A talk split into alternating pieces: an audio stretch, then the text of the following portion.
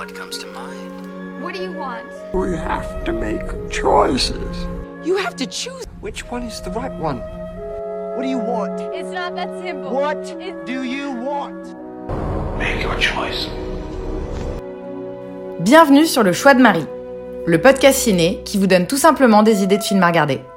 Sans spoiler ni prétention, je partage chaque semaine avec vous les films que j'ai vus pour faciliter votre dilemme du On regarde quoi? Salut à tous, j'espère que tout va chez vous. Ma semaine ciné a été hyper bizarre, pas dans le sens euh, négatif, parce que dans l'ensemble j'ai quand même vu plutôt des bons films, mais c'est juste que c'était loin d'être une semaine typique Marie. Des films longs, beaucoup de grosses productions et de films d'action, moi qui ai plutôt l'habitude de choses un peu plus calmes. Alors voilà, ça secoue euh, pas mal cette semaine avec au programme un film d'action, pour ne pas dire le film d'action du moment, No Time to Die, le dernier, le dernier James Bond un film de science-fiction, Blade Runner, sa suite Blade Runner 2049 et un documentaire pour terminer, Jacinta. Alors oui, la semaine a commencé en salle avec le dernier James Bond, No Time to Die. Je vous précise que je suis pas du tout une, fan, une fangirl de James Bond. Je les vois quand ils sortent au ciné, mais je suis loin d'être incollable. Il m'en manque quand même pas mal euh, parmi les anciens et les plus classiques. Mais j'avoue, je kiffe bien Daniel Craig depuis le début et puis c'est son dernier, alors allons lui rendre hommage. Celui-là a été réalisé par Kari Joji Funkunaga, euh, que on connaissait en fait surtout pour deux séries, Maniac et la saison 1 de True Detective. Et la sortie du film, comme vous le savez, a été maintes fois reportée dans le contexte du Covid. Mais là, c'est bon, on peut aller le voir en salle.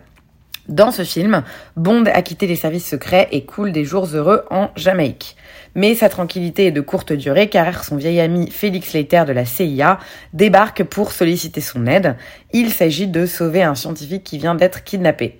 Mais la mission se révèle bien plus dangereuse que prévu et Bond se retrouve aux trousses d'un mystérieux ennemi détenant de redoutables armes technologiques. Écoutez, je l'ai trouvé plus que satisfaisant ce James Bond.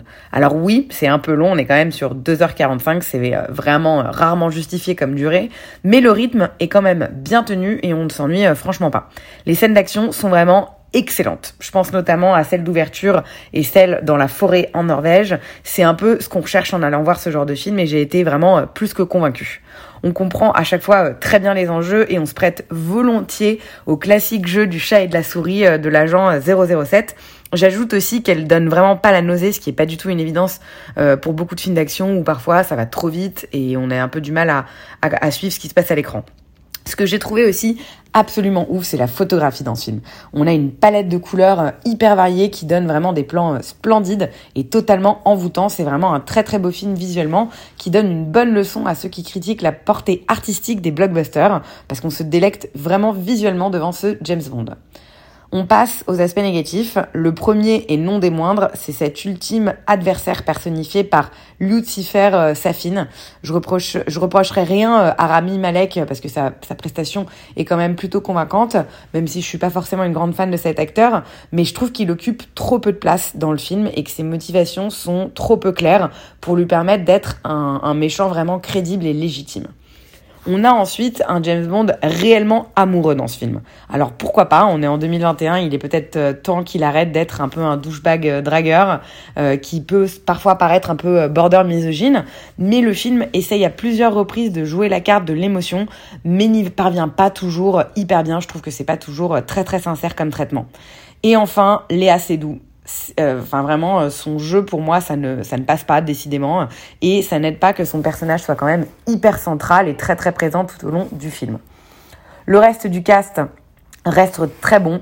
Passion, Anna de Armas, euh, Christopher Waltz, Ralph Fiennes, Ben Whishaw et Naomi Harris. J'ai simplement été un petit peu déçue par la nouvelle 007, Lashana Lynch, bien trop arrogante à mon goût, et bien entendu Daniel Craig qui est décidément, euh, je crois, mon James Bond préféré et qui sera grandement regretté. La fin fait débat, moi je l'ai vraiment plutôt beaucoup aimé.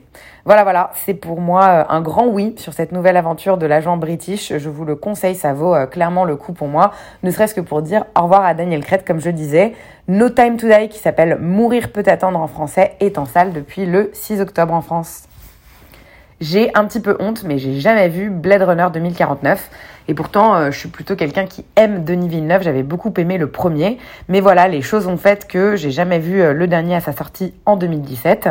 Et bien là, figurez-vous que j'ai à le mater pour mes cours. et donc c'est trop cool, ça m'a donné l'occasion de remater le premier pour enchaîner les deux. Blade Runner, qu'on ne présente pas, est un film américain de Ridley Scott sorti en 82, véritable monument du cinéma de science-fiction. Le scénario s'inspire assez librement du roman euh, Les androïdes rêvent-ils de moutons électriques de l'auteur Philippe Cadic, qui est un grand auteur de science-fiction à qui le film euh, est clairement dédié.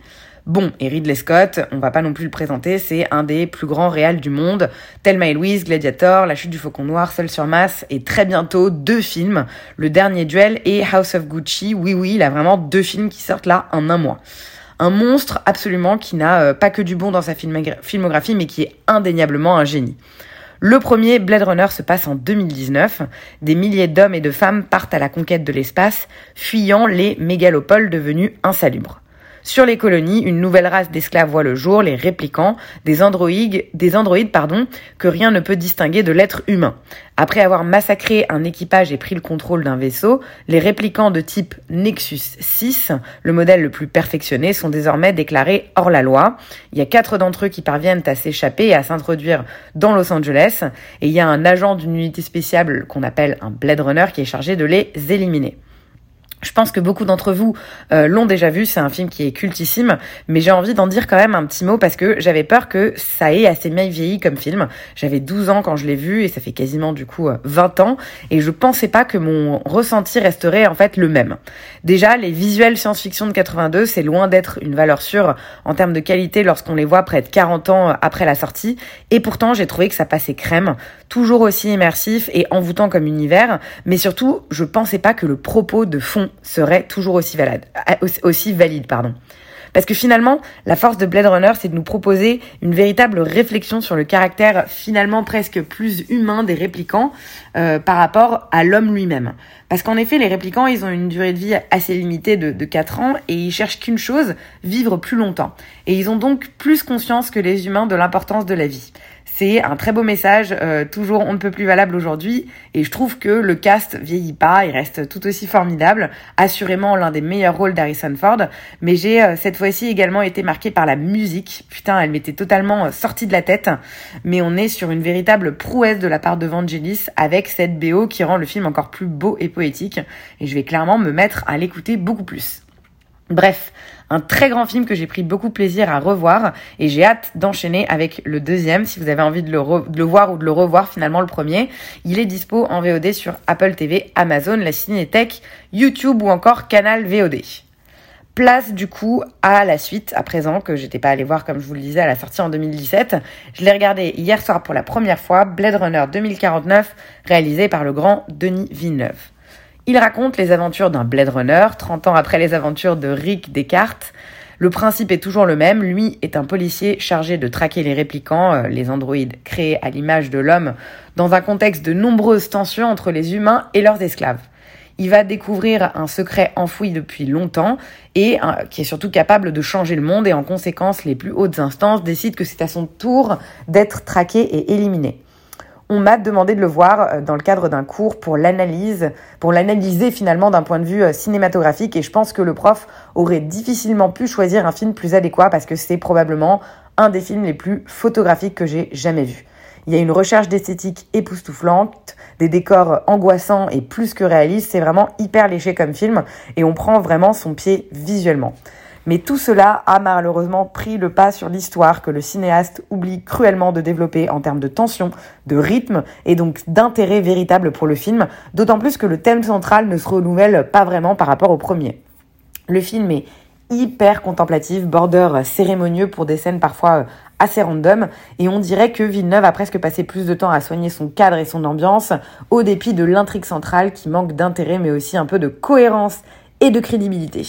Donc finalement, je dis des choses de manière très polie pour finalement dire que je me suis fait chier devant Blade Runner 2049. Il y a plein de super idées et vraiment des scènes très très fortes. Je pense à la scène de sexe, à la rencontre des deux hommes dans le cabaret, à la scène de noyade. Mais le tout est assez mal agencé et ne donne pas un film satisfaisant. C'est vraiment dommage parce que l'ambiance est ouf une musique aussi euh, signée euh, Hans Zimmer, soit dit en passant, qui prend la relève de Vangelis avec brio, mais euh, le tout donne pas un truc convaincant. Le cast 5 étoiles euh, pour cette suite n'a malheureusement pas été suffisamment bien euh, exploité pour moi. Ryan Gosling en, en lead pardon, qui peine à me convaincre. Honnêtement, il avait toutes les cartes en main pour devenir un héros charismatique et attachant, mais il est finalement assez secondaire et fait partie du décor. Ils n'ont pas réussi à lui donner assez d'âme à mon goût. Harrison Ford, alors oui, ça fait plaisir de, le revoir, mais c'est un peu anecdotique comme rôle. On apprécie euh, le clin d'œil au premier et surtout d'en apprendre plus sur son histoire après la rencontre avec Rachel, mais c'est euh, c'est assez secondaire. Jared Leto en méchant, franchement assez nul. Après, je dois préciser que c'est pas un acteur que j'aime particulièrement, mais j'ai trouvé que le rôle était trop cliché. Ce sont finalement les femmes qui ont réussi à un peu plus me convaincre dans le film. Anna de Armas, à nouveau, le rayon de soleil du film, merveilleuse en, femme parfaite du futur, elle est vraiment euh, excellente. Robin Wright en Boss Beach froide, on aime la retrouver dans un rôle euh, assez proche de celui de Claire Underwood, elle est vraiment euh, très convaincante. Et Sylvia Hawkes, qui est vraiment la révélation pour moi, et la vraie antagoniste du film, qui vole la vedette dans chacune des scènes où son personnage apparaît. Elle est vraiment excellente. Voilà, voilà, j'avais absolument adoré Premier Contact, le premier film de science-fiction de Denis Villeneuve, mais j'ai clairement été hyper déçue par celui-ci. Je suis bien plus fan du début de sa carrière, je crois. Prisoners, Incendie, Sicario ou encore le mystérieux Ennemi. Je suis à une semaine de la sortie de Dune euh, aux US et je dois vous dire que j'ai un peu peur que ce soit le même délire et que le traitement de l'histoire soit délaissé au profit de visuels ultra léchés. Se faire plaisir en tant que réalisateur, mille fois oui, mais pas au point d'oublier les premiers intéressés qui sont de l'autre côté de l'écran. Ça m'a fait un peu penser à Tenet, en fait, de euh, Blade Runner 2049, en mieux quand même, ou dans, dans, le, fait, dans le sens où c'est un peu un, un, un, réal qui se tape un délire, mais qui oublie que, euh, que nous, on n'est pas forcément inclus dans ce délire. Voilà, on s'arrête là pour ce film. Révélation visuelle mais déception narrative. Il est dispo sur Netflix si vous voulez le voir. Et rendez-vous dans deux semaines dans l'épisode 44 pour parler de Dune partie 1. Bon, et un petit dernier film pour la route, un documentaire américain de Jessica Earnshaw qui s'appelle Jacinta. C'est une copine de classe qui m'en a parlé. Elle venait d'animer une conférence avec la Réal à son sujet et le recommandait chaudement.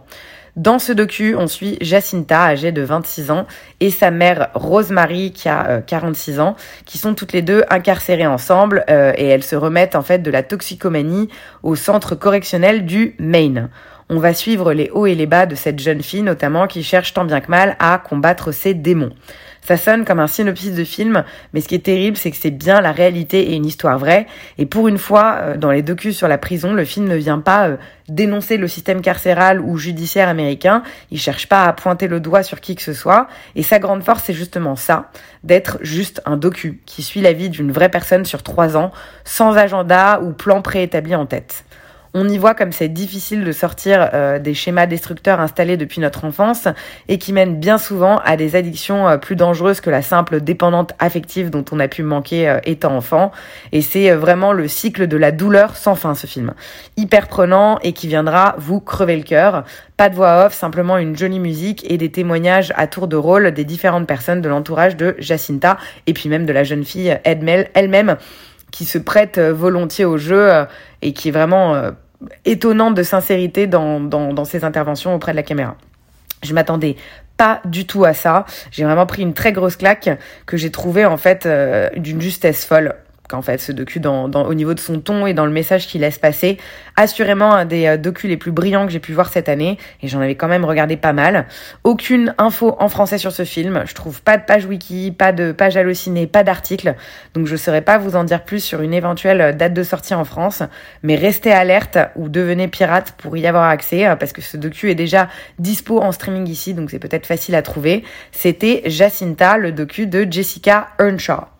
Voilà pour cette grosse semaine, 10 heures de film, c'est pas rien, avec quand même euh, des gros morceaux et des films qui ne me ressemblent pas forcément beaucoup. Jacinta est venue un peu me rappeler à l'ordre sur la fin, mais c'est vrai qu'on n'était pas sur une semaine typique du choix de Marie.